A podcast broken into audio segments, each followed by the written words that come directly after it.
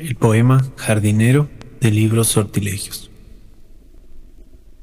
Compré uno de esos nuevos filtros antiguos de café para pasarlo bien temprano en la mañana. He cambiado las sábanas y las almohadas. Cambié la sala para que no le dé el sol a la mesa. Sacudí los tapetes, esponjé los cojines. Porque hace días que venía viendo los hilos de polvo, los tejidos de araña que iban redondeando las esquinas. Las malas hierbas querían agarrarme las bastas.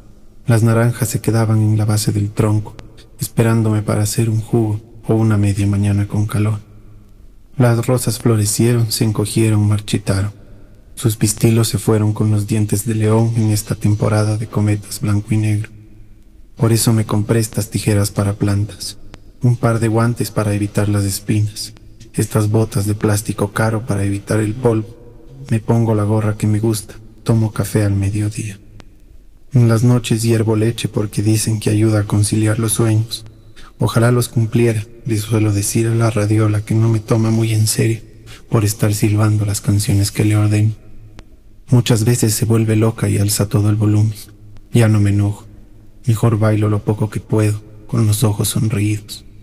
A la mañana siguiente lo mismo, aunque variando la sazón de los boleros, la intensidad de los pétalos decidiendo sobre la vida de los geranios, cambio las flores del centro de mesa.